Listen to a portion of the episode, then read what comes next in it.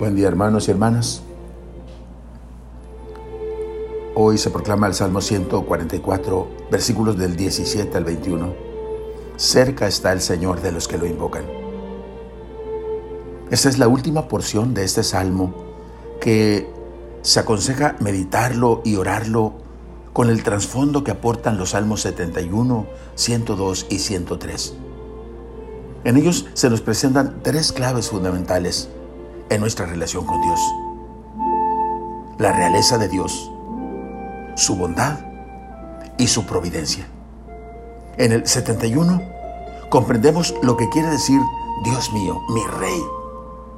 El 102 nos presenta el amor misericordioso de Dios que perdona y ama como un padre a sus hijos. Por último, el Salmo 103 nos presenta al Dios creador de la tierra y de todas las cosas que cuida y hace vivir a cada una de ellas. El versículo 19 de nuestro Salmo afirma que el Señor da en el gusto a todos los que lo temen. Escucha su clamor y los salva. Puede sorprendernos, ¿no es cierto? Lo normal es pensar que la labor del hombre es la de realizar la voluntad de Dios, que es el Señor.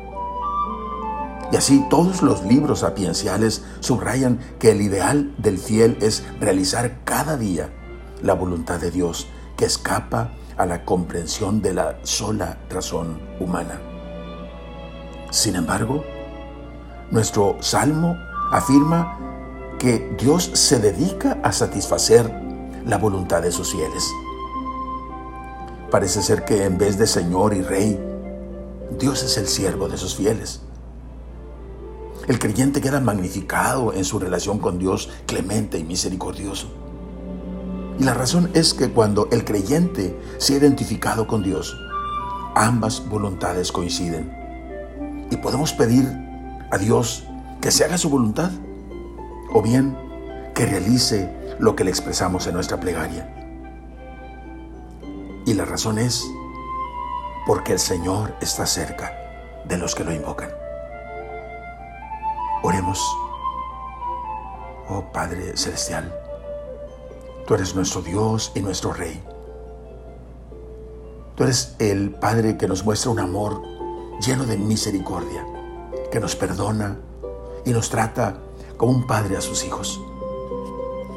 Gracias Señor por cuidar de la tierra y de todas las cosas y hacerlas vivir.